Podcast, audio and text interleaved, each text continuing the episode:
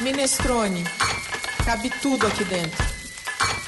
Na gastronomia, diante do atual cenário de incertezas, o que se pode esperar? Para falar sobre tendências hoje no podcast Minestrone, Rafael Tonon, jornalista especializado em gastronomia, e Priscila Sabará, do Food Pass. Se você não tem uma bola de cristal, ouça essa conversa. Bem-vindos, ouvintes do podcast Minestrone. Eu sou a Cláudia Violi, jornalista e cozinheira. É um prazer estar com vocês mais uma vez para conversar sobre comida e bebida. O podcast Minestrone faz parte do portal minestrone.com.br, que trata de gastronomia de forma inclusiva. A gente fala um pouco de tudo que se refere a comida e bebida. Como na sopa italiana, que leva o nome minestrone, em que cabe de tudo um pouco, como feijão, macarrão, caldo, carnes, legumes, verduras, no nosso site também. Nós falamos de receitas, de cursos, drinks, escolas, de ingredientes, de cultura, filmes, livros, personalidades e a gente fala até de religião. Enfim, de tudo o que tem a ver com gastronomia. Nesse episódio, dessa segunda temporada do podcast Minestrone, a gente vai conversar sobre como se identificam as tendências no mundo da gastronomia. Há quem acredite que tudo ocorre por acaso, que o sucesso de um restaurante ou de um negócio relacionado a comida e bebida surge do nada, mas não é bem assim. Nos negócios, alcançam as melhores posições os que têm, entre outras características, a capacidade de perceber os sinais de mudança e que se adaptam, criam e recriam seus empreendimentos, não importa se grandes, médios ou pequenos, aproveitando oportunidades ou até mesmo não tomando um susto com as novidades ou as mudanças que essas novidades passam a exigir. Antes mesmo de apresentar os nossos convidados de hoje, apresento a minha querida amiga Marilene Piccoli, que está comigo hoje aqui, compondo a equipe do podcast Minestrone, que tem um time recheado de gente alto astral, que faz o que ama e ama o que faz. A Marilene é quem vai receber os convidados comigo hoje para falar de tendências na gastronomia. Seja bem-vinda, Marilene. Tudo bem? Tudo bem, Clau. Que delícia, né, estar tá aqui nesse papo com o Rafael e a Priscila.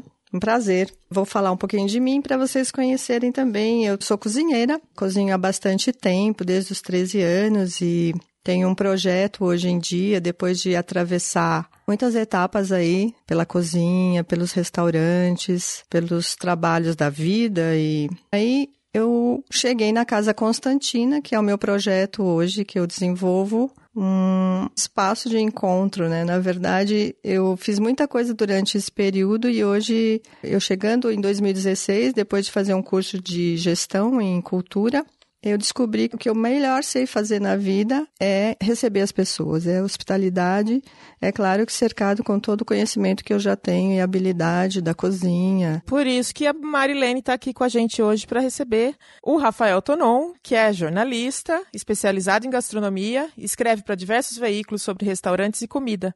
É um prazer tê-lo conosco, Tonon. Bem-vindo, obrigado por acertar a sua agenda para conversar com a gente. É um prazer enorme estar aqui e falar sobre um dos temas que eu mais gosto de falar, que é tendências. Espero que seja um bom papo, uma boa conversa. O time está caprichado. Ah, que delícia, tá mesmo. Porque a nossa outra convidada é a Priscila Sabará, que é nutricionista, mas que tem muito de empreendedora, é uma visionária, fundadora do Food Pass, um negócio que reúne conceito, inovação, gente que faz diferença e oportunidades num lugar só, tanto gente na área virtual quanto no presencial. Como vai, Priscila? Seja bem-vinda. É uma honra ter você aqui com a gente. Olá, pessoal. Obrigado pelo convite. É um prazer também trocar essa ideia. Eu acho que a gente não tem bola de cristal, mas tem muitos anos na área e um olhar atento, astuto para o que está acontecendo no mercado. Obrigado pelo convite. Eu que agradeço a vocês três por estarem aqui compondo a roda de conversa com a gente. E como o assunto hoje é tendência, a Marilene vai contar para a gente um pouco do que a gente encontrou em publicações do início de 2020, só para a gente se contextualizar um pouco com a quantidade de mudanças que podem ter acontecido ou não. Mari. Bom, de acordo com o resultado de pesquisas publicado pelo Brasil Food Trends para 2020, na área da alimentação, as tendências identificadas foram agrupadas em cinco. A primeira se refere ao prazer e às sensações, apontando maior valorização da culinária e da gastronomia, e, portanto, de produtos gourmets, dos sabores exóticos, da culinária regional e étnica, das harmonizações e da experiência ao redor da mesa, inclusive no turismo e no lazer gastronômico, né? Assim, as tendências são essas. A Casa Constantina entra um pouco nessa história da experiência ao redor da mesa. O segundo diz respeito à saúde e ao bem-estar, os produtos light, diets, orgânicos, naturais, com procedência e que fazem bem ao corpo, à pele, etc, gente. Terceiro, refere-se à praticidade e conveniência, deliveries, kits prontos para refeições, embalagens práticas, eu adoro isso. Comida semi-pronta, pequenas porções. Quarto item, a gente está falando da qualidade da confiança, que são os aspectos considerados, ou seja, alimentos padronizados que sejam rastreáveis, certificados e com rotulagem informativa. E o último refere-se à sustentabilidade e ética, alimentos vindos de empresas com responsabilidade social e ambiental, com baixo impacto ao meio ambiente, as embalagens recicláveis e as tendências de lixo zero, que isso é um assunto bem complexo. Resumindo, a comida tem que ser gostosa, tem que ser saudável, não pode engordar, tem que ter procedência, tem que ser diferenciada e deve ter sido preparada por pessoas e empresas que se preocupem não só com lucro, mas também com o meio ambiente e com a sociedade. É isso aí. E as tendências de gastronomia de 2020 apreciam o início do ano as expressões de bebida sem álcool, comida compartilhada, expectativa de experiência memorável. É por aí que vai nosso papo hoje. Muito bem. E aí nós então vamos começar perguntando para os nossos convidados, Priscila e Rafael, como é que se identifica uma tendência na gastronomia? Como é que vocês se nutrem de informações, de que tipo de informação, para entender o que é uma tendência? Bom, vou começar. Eu acho que prever tendências é um trabalho mesmo, exige uma alguma metodologia, né, pelo menos de olhar, ou enfim, tentar perceber o que pode ser interessante para prescrever algum comportamento do vindouro ou algo que não passa de uma coisa mais, enfim, que acabe logo, né? Mais suscetível, mais volátil, por assim dizer. Eu digo sempre que o meu trabalho em, gastronomia, né, como jornalista, é tentar explicar comportamentos. E o tipo de tendência que eu gosto é a tendência que tem a ver com comportamento. O que nos faz comer dessa forma? Por que, que a gente começou a comer desse jeito, né? Por que, que a gente começou a ter mais interesse por tal, enfim, jeito de comer, por tal alimento? Eu não sou o cara que existem várias pesquisas de tendências que tentam vislumbrar o que é a próxima comida, o próximo ingrediente, né? Enfim, que trabalha muito para a indústria de alimentos também, e não é muito o meu foco. De uma maneira geral, eu acho que para quem estuda tendência e comportamento, o mais importante é tentar ter um olhar sempre do comportamento das pessoas. Perceber como que as pessoas estão comendo, enfim, estar tá sempre atento para esse tipo de coisa. Acho que o que me ajuda muito é viajar muito, eu viajo muito a trabalho. E isso me ajuda a perceber como as coisas estão acontecendo em várias partes do mundo. Eu tenho essa sorte. Acho que eu sou um, um cara muito informado, até porque minha profissão exige que eu seja, né? Eu tenho que ser um jornalista muito informado para também conseguir informar as pessoas sobre as coisas que eu escrevo. Então acho que informação é muito importante. E acho que depois de um tempo também, como a Pri falou no começo, acho que a gente já ganha um feeling das coisas, assim, a gente já sabe o que, que vai flopar ou o que vai vai bombar, para usar dois termos que meus sobrinhos usam. Eu acho que tem um pouco disso, assim, um pouco de tudo isso junto. Existem, claro, existem diversos relatórios de tendências, existem várias empresas que trabalham só com isso, Mintel, J.W. Thompson, enfim, diversas delas que, enfim, muitas delas eu assino, de fato, porque eu preciso consumir esse tipo de conteúdo, mas eu acho que o que dá para ficar muito bem informado com jornais, com sites, tem muita informação gratuita, as pessoas falam, ah, mas você sabe das coisas porque você paga por elas. Claro, é meu trabalho, mas para quem não quer, enfim, ter um nível de informação tão exclusiva, existem muitas formas, existem sites, existem jornais, existem... hoje a cobertura de gastronomia é, de uma maneira geral, ela está muito mais abrangente. Hoje você consegue encontrar informações sobre tudo numa busca simples na internet. Claro que a gente precisa fazer triagem do que a gente encontra, porque nem tudo é boa coisa, mas sabendo fazer isso, dá sim para a gente ficar informado. Para terminar minha resposta, eu acho que o mais importante é a gente ficar de olho no comportamento das pessoas, tentar prescrever, tentar enxergar o que a gente chama de zeitgeist, sabe? Tentar enxergar esse comportamento coletivo que talvez nem as pessoas perceberam ainda que elas começaram a fazer, sabe? É tentar estar tá com a antena sempre limpa para a gente poder capturar e captar essas informações todas. Eu adoro a palavra Zeitgeist, mas eu quero muito escutar o que a Priscila tem para falar. Posso complementar, né, o que o Rafa trouxe, de que além disso tudo, né, ter boas referências, ter esse olhar atento, a gente precisa trabalhar com dados, então eu cada vez mais tenho estudado como plataforma digital essa captação de dados e recolhido dados de comportamento alimentar, de preferência, de opções de consumo, né? Então, acho que além de observar, a gente hoje tem essa facilidade de ter várias formas de coletar dados, que eu acho que tem sido super importante, né? A gente brinca que data is the new bacon, é verdade, porque a gente não precisa mais só saber, e outra coisa que me move muito é pensar nos modelos de negócio, porque eu acho que isso faz muita diferença nos negócios que podem ou não dar certo. Assim, hoje eu tenho já uma visão menos purista. Assim, eu passei muito tempo trabalhando em novos negócios, né? Na minha formação, trabalhar com a Ana Soares, que é uma chefe super criativa, com ela abri mais de 30 casas como consultora então, sempre nesse desafio de inovar, de trazer uma perspectiva nova, uma receita nova de coxinha, enfim, você pode mudar tantas coisas. E depois, como assistente do crítico Josimar Mello, por mais de três anos, eu fazia todas as entrevistas de crítica bom e barato, eu conversei com boa parte do mercado de restaurantes, bares, enfim, que abriam, fechavam. Então, isso traz uma perspectiva e eu acho que a questão no modelo de negócio passou a ser crucial, assim. O nosso mercado não está mais para amadores, né? A gente tem conversado muito sobre isso, essa necessidade de profissionalização e menos paixão, porque a paixão realmente ela se esgota, infelizmente ela se esgota num modelo de negócio insustentável. Priscila, antes da gente ir para outra pergunta, eu só queria que você contasse um pouquinho para o ouvinte do Minestrone como é que foi a ideia de criar o Food Pass, porque eu acho uma ideia tão sensacional o Food Pass, porque assim, só um visionário poderia criar isso. Obrigada. Eu acho que a Foodpass ela nasce de forma muito apaixonada, né? Eu acho que esse processo para mim foi muito real de empreender no Brasil e transformar a ideia num projeto e um projeto num negócio. São passos muito distintos que a gente precisa ter. Mas a Foodpass ela nasce principalmente da minha formação, como eu fiz nutrição, mas durante a faculdade de nutrição eu fui buscar outras matérias que falavam de outras conexões da alimentação, então antropologia, sociologia, psicologia, e foi estudando comunicação que eu fui pensando mais alimentação como realmente um instrumento de linguagem, de conexão entre pessoas.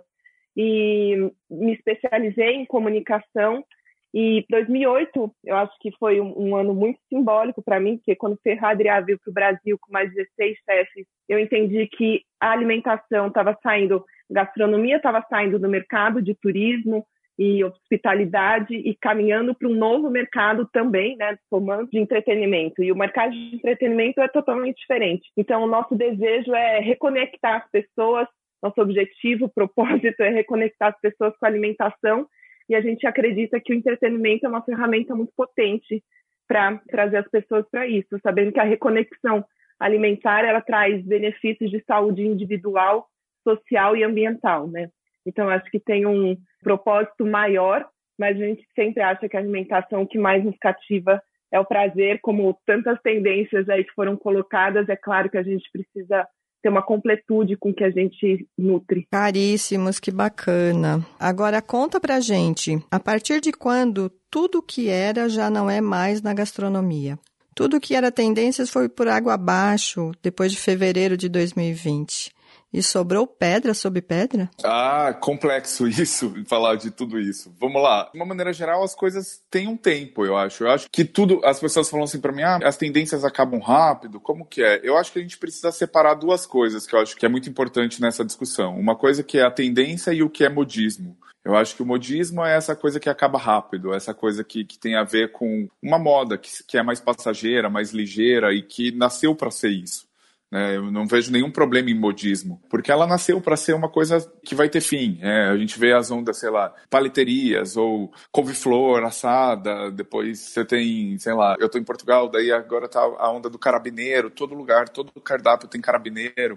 Enfim, são coisas que nasceram meio para não durar muito tempo. Eu acho que quando a gente fala principalmente de ingrediente ou de um modelo de negócio específico, a gente está falando muito de modismo, porque ela atende uma coisa específica ou uma vontade momentânea que as pessoas têm daquilo. A tendência não, a tendência é mais baseada, como eu disse, no comportamento. Então é uma coisa que as pessoas almejam mesmo sem querer, mesmo sem saber, assim, né? Elas talvez nem tenham consciência do que de fato elas almejem ou do que elas queiram, e a tendência vem para dar uma resposta a essa expectativa que as pessoas têm. Então, acho que a explicação seria um pouco essa. Tem coisas que nascem para morrer rápido e tem coisas que nascem para se perpetuar.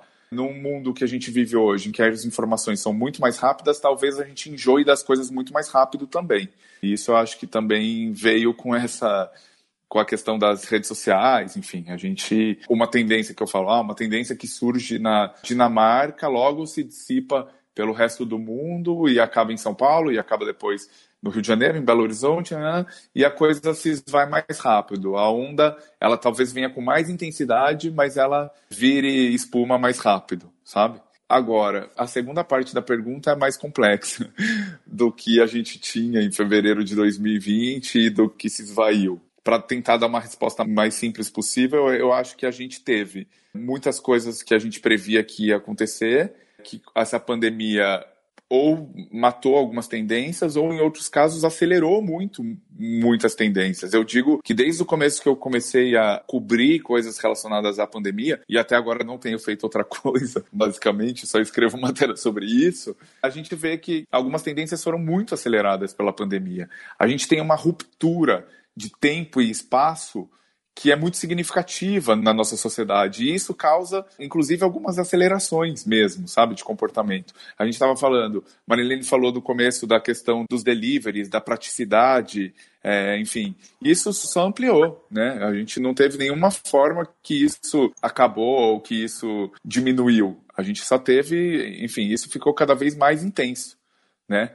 Então, Verdade por daí a gente já vê algumas coisas. Eu acho que ainda é cedo para falar o que, que fica, o que, que vai embora da questão da pandemia e talvez a gente possa voltar a falar sobre isso, enfim, mas no decorrer do programa sobre tendências da pandemia. Mas de certa forma eu acho, para responder, eu acho que muita coisa ficou, muita coisa se intensificou e muita coisa deixou de ter sentido, claro, porque a gente vive um momento que é um momento muito distinto e muito imprevisível do que a gente poderia imaginar na nossa sociedade moderna. Bacana. Priscila quer comentar alguma coisa? Eu quero porque vocês falaram e eu fui anotando aqui. Na minha visão, a maior parte dos pontos de macro tendência que vocês apontaram, eles permanecem 100%. Prazer, experiência, as pessoas sim querem ter prazer, ponto. A alimentação virou um hobby, virou uma moda na quarentena. As pessoas não querem comer qualquer coisa, elas se arriscaram mais. Saúde e bem-estar, certeza em absoluto, porque dentro de uma pandemia as pessoas começaram a valorizar muito a saúde delas, né? Como que elas estavam se relacionando com a alimentação. As pessoas que viviam com distúrbios alimentares durante a pandemia sofreram muito mais. Então, acho que saúde e bem-estar é um tema, sem dúvida praticidade e conveniência, não tem nem o que dizer, né? Assim, todos os tipos de pizza pronta, de coisas kits, eu acho que teve uma confiança que eu achei interessante. Eu acho que, assim, é uma coisa que potencializou muito na pandemia, no sentido de comprar do bairro, de manter uma relação com aquela pessoa, de falar direto com o restaurante, de encomendar uma torta. Eu acho que isso tem tudo a ver. Sustentabilidade ética também, porque eu acho que durante a pandemia, os restaurantes, os bares, enfim, as empresas que tomaram atitudes positivas pela sociedade ganharam muito destaque. E eu acho que tem uma cultura compartilhada dessa situação. Bebida sem álcool, que também é um tema super importante da pandemia. Eu acho que era uma indústria que vinha crescendo, principalmente fora do Brasil. A gente precisa pensar que o mundo tem, além do Ocidente, né, tem o mundo islâmico que não tem uma relação tão simples com álcool. Então, isso já era uma tendência. Eu acho que aumentou muito. A gente falou muito de drinks sem álcool por conta do alto consumo de álcool durante a pandemia. E comida compartilhada, que eu fiquei pensando que por conta da pandemia eu acho que a gente não pode mais compartilhar tanta comida, infelizmente. Mas eu acho que, enfim, a Mari, uma amiga mesmo, fez um livro de receita de comida de panela só. Eu acho que esse conceito, né, de compartilhar comida é uma, uma questão meio universal, assim.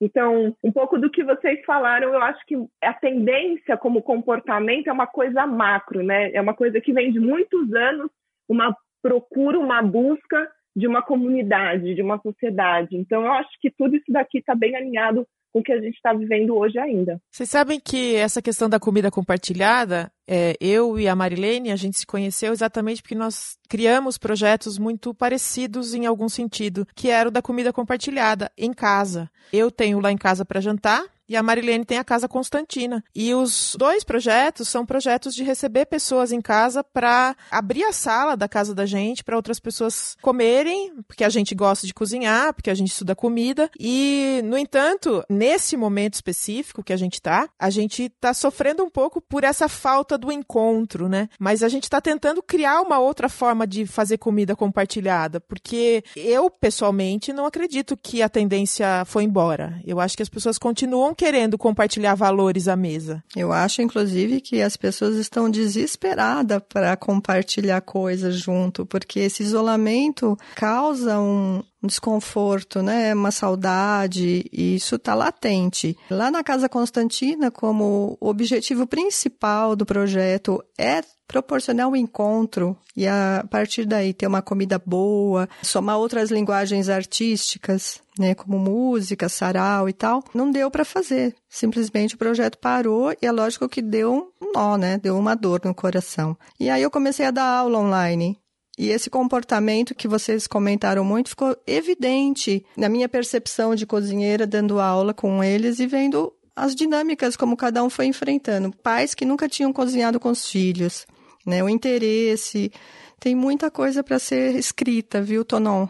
Você que está fazendo suas pesquisas aí, eu sei que você já deve estar com material danado aí para pôr num livro, né? É, a gente fez uma pesquisa, eu com um amigo que tem um instituto de pesquisa e uma outra amiga que também tem uma empresa, a gente fez uma pesquisa muito interessante durante a pandemia de como as pessoas ressignificaram as relações com a comida. E tem muito disso, sim. A gente percebe que as pessoas não podem mais compartilhar comida tão fora de casa, mas dentro de casa eu acho que a gente nunca compartilhou tanta comida. A gente nunca fez tanta comida para as pessoas que estão perto da gente. A gente nunca entendeu tanto que comida é cuidar, que comida é afeto, que comida é uma forma da gente estar tá presente e cuidar um do outro. E acho que a questão da, de compartilhar comida até com quem está longe apareceu, principalmente nessa questão de receitas antigas. Assim, para essa pesquisa a gente entrevistou uma moça que tinha pegado uma receita de uma sobremesa que a avó dela fazia e que ela nunca mais tinha comido, mas que durante a pandemia ela teve muita saudade dessa receita. Ela pensou muito nessa receita. E daí ela ligou para a mãe e falou: "Mãe, me conta mais ou menos como a avó fazia". E foi tentando fazer as coisas junto, e ela falou que depois de tanto tempo ela testou, testou e conseguiu chegar numa receita muito próxima e que depois ela comeu essa sobremesa e falou: a última vez que eu tinha comido essa sobremesa foi pelas mãos da minha avó. Eu, na pandemia, eu tive tempo de buscar essa receita e, de certa forma, ela compartilhou a receita com a família inteira, né?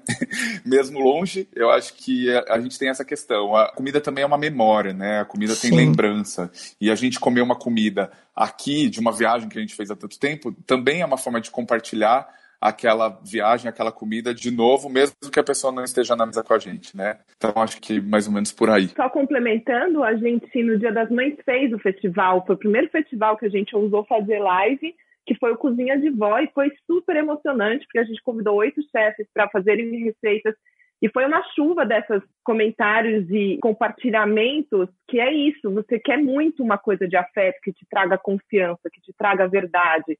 E eu acho que vale destacar o papel que a chefe Roberta Sudbrack teve nesse sentido, que ela foi escrevendo diversas cartas para a avó dela, como se a avó dela estivesse vivendo com ela a pandemia e tentando trazer os ensinamentos que a avó dela traria para ela nesse momento, assim. Então acho que tem muitas relações muito profundas que a gente estabelece a partir da alimentação e que são importantíssimas durante a pandemia para trazer saúde mesmo para a gente. Que lindo essa história das cartas, hein? Eu não sabia mas fiquei profundamente arrepiada e me lembrou, me lembrou muito Mário de Andrade isso e olha, parabéns para Roberta, querida. Agora eu queria saber de vocês, é possível a gente categorizar as tendências, assim, a gente botar uma tendência numa caixa, então, tendências de restaurante, tendências de comida em casa, tem jeito de fazer isso na área de gastronomia, evidentemente? Eu acho que sim. Eu tenho uma visão um pouco que eu acho que quando a gente tenta colocar as coisas dentro de algumas caixas, eu acho que a gente acaba perdendo um pouco da complexidade de algumas coisas, sabe? Até porque tem tendências que têm a ver com mais coisas, sabe?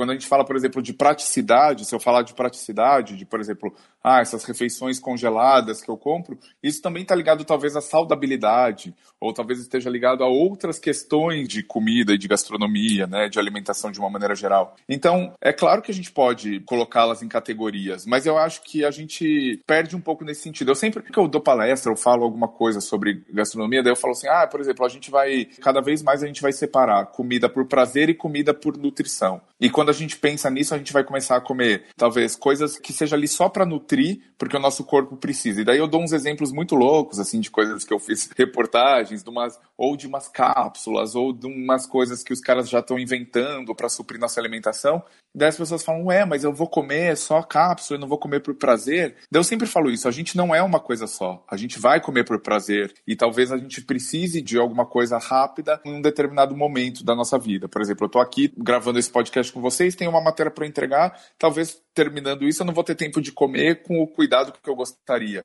Então, talvez eu queira abrir uma coisa e comer muito rápido, que seja uma coisa que vai me deixar o meu corpo saudável. Mas isso não significa que à noite, na hora que eu tiver um tempo, eu não vou querer sentar com a minha esposa, preparar uma comida pra gente, abrir um vinho e fazer isso. Ou seja, não somos estanques. O ser humano não é estanque. O ser humano não segue uma tendência. As pessoas falam, ah, eu sou do tipo que segue. E cada vez menos as pessoas seguem. Cada vez menos as pessoas cabem dentro de caixas, sabe? Ou de rótulos. Então a pessoa fala, ah, eu sou vegano. Ah, então eu sou vegano, eu gosto de fazer yoga. Não, não tem nada a ver. Eu posso ser vegano, roqueiro, fazer polo aquático, sei lá, qualquer coisa, assim. As pessoas não são caracterizadas por coisas específicas, sabe?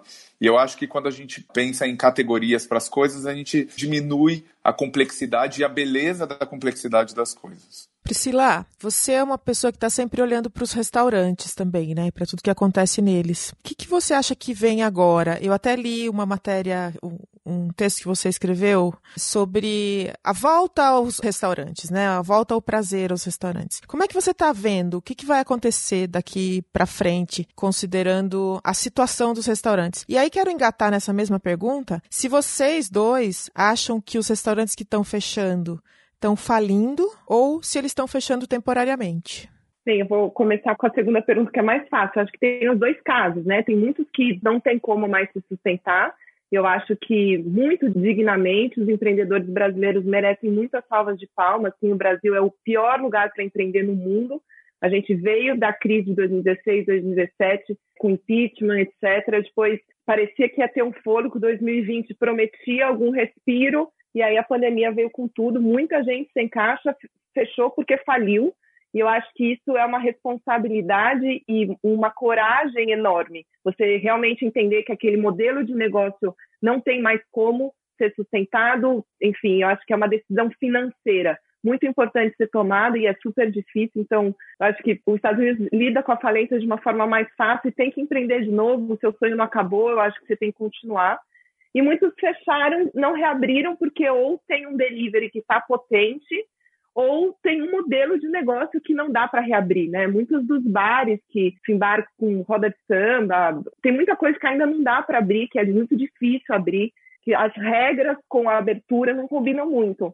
Agora, quanto à reabertura, o que é tendência nos restaurantes, eu acho que cada final de semana está sendo um, assim. Eu acho que tá uma confusão, bem sinceramente, assim. Esse sábado eu fui em três lugares e não consegui comer, porque um tinha acabado a comida, o segundo eram três horas, tinha mesa para seis, aí eu fui no outro, tinha acabado de novo a comida, então eu falei, gente, tem alguma coisa, eu acho que tem vários comportamentos ao mesmo tempo, realidade de restaurante de shopping está sendo um, tem muitos restaurantes que estão super focados em delivery, e aí, respondendo um pouquinho também sobre as categorias, eu acho que categoria não, mas é importante pensar os produtos que são bons para delivery, produtos que você só vai comer no restaurante, que faz sentido você estar no restaurante sendo servido, etc. Então, eu acho que, como Rafa, assim, os comportamentos vão ser mistos e múltiplos, e eu acho que isso tem muito a ver com essa nossa realidade de modernidade líquida, de pop-ups. Eu acho que a gente ainda vai ter muito mais pop-up, porque tem uma necessidade de modelo de negócio de ser mais leve, né? Eu acho que isso é, é uma nova realidade. Então, ou lugares que são garagens em pequenos lugares, mas que tem uma alta produtividade, porque a comida é rápida, tem poucos itens no menu, tem uma agilidade, ou lugares que a gente consiga equilibrar esse modelo de negócio. O que a gente viu é que alta gastronomia naquele formato, me parece que está toda se repensando, assim, os restaurantes que dependiam muito desse menu degustação, desse ritual todo de alta gastronomia, já reabriram de outros formatos, né? Vejo médio. Então, estão democratizando mais, mas eu acho que tem muitos comportamentos em pouco tempo, assim, cada final de semana as pessoas estão tentando sair mais, estão tentando retomar, os restaurantes não estão tão preparados, estão com equipe reduzida, estão com pouco estoque, né, porque também sofreram muito com esse desperdício. Então, acredito que a tendência vai ser um modelo de negócio mais leve, que é um pouco desse conceito de negócios escaláveis, assim, né? Que você não pode ter nada muito fixo, tudo é bem volátil para você conseguir manter a sua marca, mas ter diversos produtos e serviços que se repitam, né? Mas de diversos canais, para a gente dar volume para esse tipo de negócio. Em cima do que você falou, Priscila, me vem uma imagem assim desses restaurantes bem menores, onde tem uma equipe bem reduzida, né, de salão e que faz muito mais coisas hoje, né? Que isso eu acho que é realmente uma tendência por um tempo. Não sei se vocês estão seguindo nesse pensamento também. Eu acho que tem uma mudança de comportamento do consumidor, né? Eu acho também uma coisa que o Rafa vai concordar com tudo que a gente ouviu, tendência é olhar para o consumidor, é falar com o seu cliente. Isso é tendência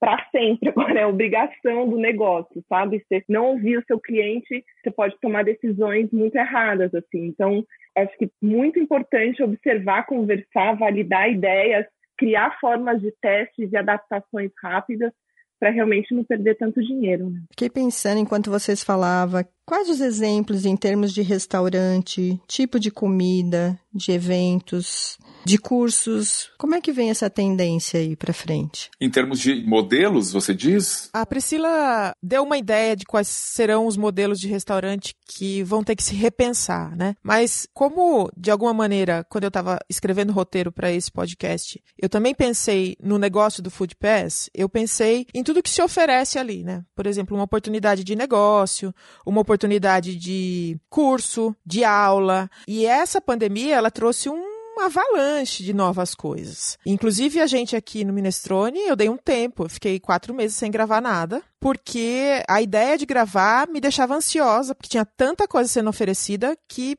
para mim era impraticável pensar em gravar e colocar mais um produto no ar. Então, como é que vocês veem isso, né, na área da gastronomia? Vem mais coisas dessas ou as pessoas já cansaram e deixa para lá? Só complementando isso que a Cláudia falou, essa coisa do pão, né, esse fazer o pão que eu acho que veio bem forte né, na pandemia, que é uma tendência que eu acho que fica. E parece que a gente tem um delay com relação aos outros países, porque isso do, pão artesanal na França já acontecia há uns oito anos mais forte, né? Então não sei se vocês puderem falar um pouco, talvez pode ser um exemplo, não sei. É, bom, eu acho que a pandemia traz muita coisa, as pessoas estão muito, enfim, todo mundo não sabe nada, né? Ninguém sabe nada nesse cenário que a gente está, então as coisas acontecem muito rápido, enfim, e, e muita gente quer suprir. Eu acho que a questão dessa pandemia de informação, né, infodemia que a gente está vivendo, também tem a ver com isso. Eu acho que tem muitos projetos que surgem. Eu acho que, enfim, as pessoas estão tentando abraçar a boia na onde elas podem, sabe? Então, assim, é claro que a gente vai ver mais projetos surgindo, é claro que a gente vai ver pessoas, empreendedores, né, principalmente cozinheiros ou pessoas do setor que tem essa veia empreendedora querer fazer mais coisas para tentar suprir um pouco a falta de outras coisas. Por exemplo, os restaurantes têm menos mesas, então, bom, como que eu vou continuar ou tentar ter um faturamento na minha casa? Enfim, eu acho que é normal que muitas coisas surjam agora e que eu acho que a pandemia é o maior laboratório de ideias ever, assim, dos últimos tempos. Acho que a gente está tentando muita coisa e o que vai perpetuar disso ou não, só o tempo vai dizer. Então eu acho que sim, muitos projetos ainda surgirão dessa pandemia e muitas coisas morrerão, assim, principalmente desses novos projetos, até porque as pessoas estão testando muita coisa, né? A gente estava falando dos restaurantes que fecham, dos restaurantes que abrem, enfim. O mercado ficou tão bagunçado que é isso. A gente tem que falar assim, ah, mas olha quanto restaurante está fechando. E ao mesmo tempo tem restaurante abrindo, assim. Eu, eu escrevi uma matéria essa semana de um restaurante em Chicago que abriu na semana passada, que é fine dining, assim, de 280 dólares.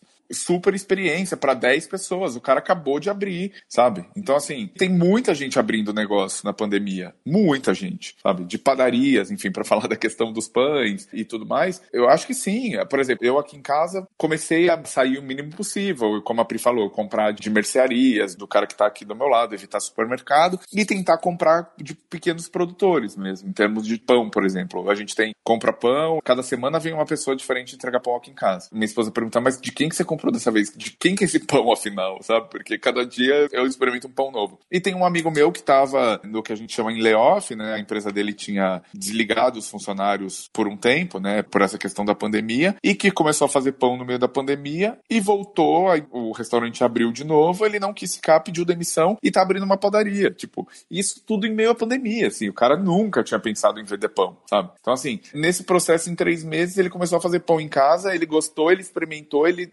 vendeu, ele teve um feedback incrível dos clientes, ele falou, pô, não vou voltar, e abriu uma padaria, entende? Então, eu acho que a pandemia é meio isso, é uma pandemia, é uma loucura. Eu acho que tem um, um aspecto super importante que eu tenho aprendido durante a pandemia, que é, eu acho que é uma tendência as pessoas serem menos especialistas e mais generalistas. Então, eu acho que isso vale para todo mundo. A gente entendeu o eu múltiplo, né? Eu hoje faço conteúdo em casa, eu faço produção, eu faço vídeo. Então, a gente está, eu acho que individualmente se sentindo e descobrindo novas potências, como o Rafa disse, que eu acho que é genial. Acho que tinha muita gente ineficiente no mundo, assim, porque estava infeliz no lugar que estava, porque tinha uma potência. E aí a coisa movimentou. Então, acho que é um momento de muita energia, assim, né? De muita criação. E a inovação ela acontece na criação coletiva. Isso é muito potente, né? Quando você vê a história do computador, é toda uma inovação coletiva. E é essa introdução. Então, acredito muito em colaboração nesse momento, acredito muito em construir em comunidade, em co-branding, em como você cresce dentro da, de uma comunidade ou como você cresce a sua comunidade. E a história da digitalização, que eu acho que também é um fato. Assim. Então, de novo, o que eu acho que pode acontecer e o que a gente, como Foodpass, também ampliou a nossa plataforma para isso, são os restaurantes parceiros, etc., terem alguns produtos. Então, você restaurante, você pode ter o seu kit experiência, você pode ter sua aula online, seus cursos, você pode ter um delivery, você pode fazer um menu especial, você pode fazer aula online com kit para a pessoa fazer em casa. Então, acho que essa multiplicidade que os restaurantes estão vivendo, como diz o Rafa, e principalmente para os restaurantes, tem sido muito cruel esse dia a dia operacional. O chefe, essa história de abrir o canal do WhatsApp para atendimento, ela é surreal, tem a ver com a confiança que a gente tinha falado, mas traz uma operação surreal no dia a dia, porque os chefes ficam recebendo de vários canais do WhatsApp, daí tem que imputar o pedido, daí tem que mandar o pedido, tipo, é uma confusão que ninguém tem gestão nenhuma mas é por onde o cliente está vindo, então ninguém está falando não quero por aqui, né? Todo mundo está aceitando todos os tipos. Mas a verdade é que a gente abriu vários canais e está tudo muito confuso, tudo muito eminente.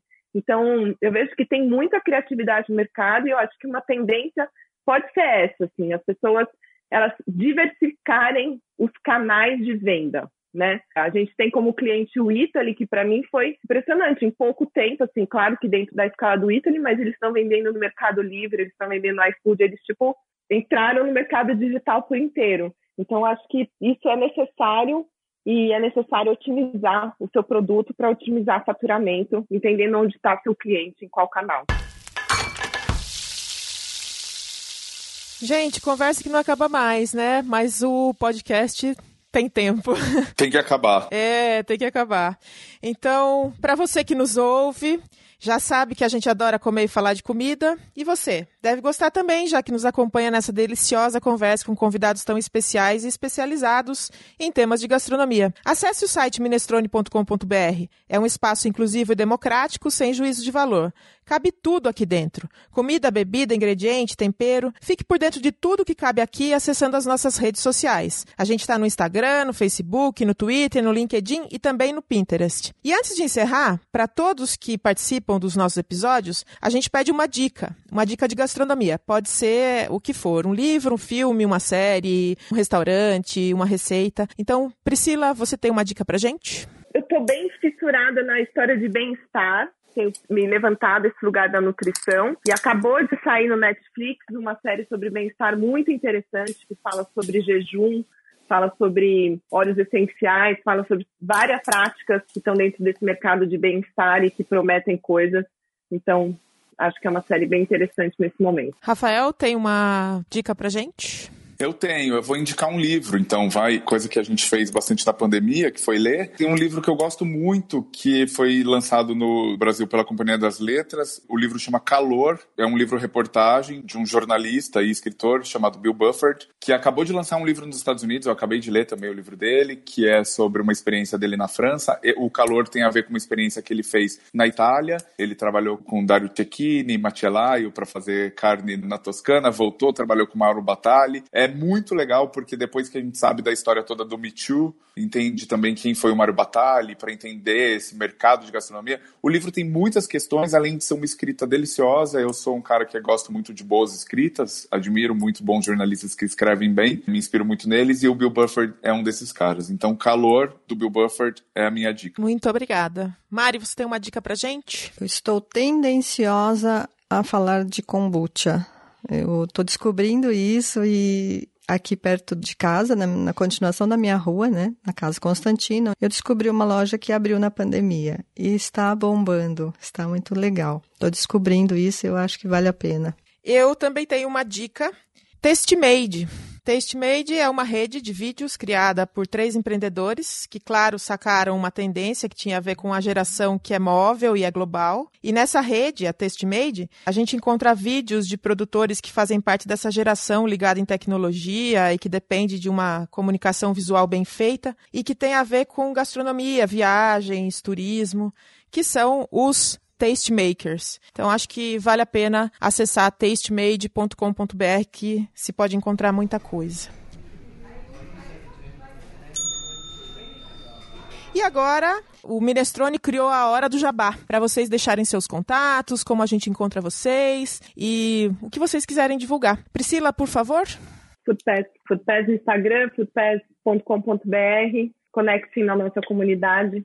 Sejam bem-vindos. Tonon. Eu acho que o jeito mais fácil é mesmo me seguir pelo Instagram, que é o arroba tononrafa, que eu acho que lá eu sempre coloco nos stories as matérias que eu estou fazendo, tento compartilhar por lá, tentar canalizar um pouco das muitas coisas que eu faço. Mari, tem um jabá pra gente? Tem o Facebook da Constantina, que lá tem todas as edições e as coisas que eu venho postando, e meu próprio Instagram, que é Marilene Pique.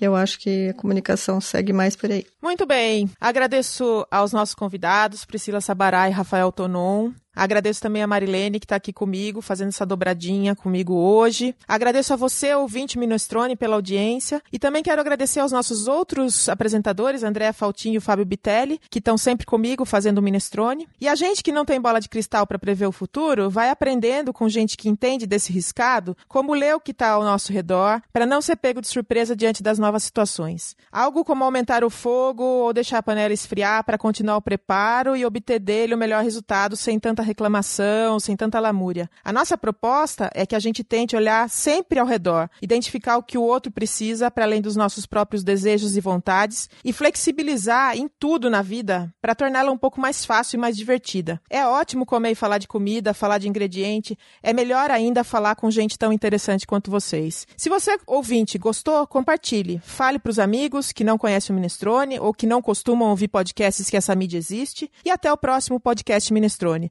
Muito obrigado a todos pela audiência. No Minestrone cabe tudo. Até o próximo.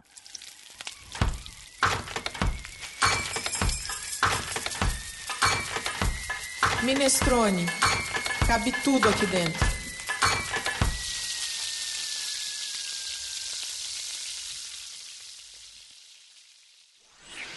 Esse podcast foi editado por Domênica Mendes.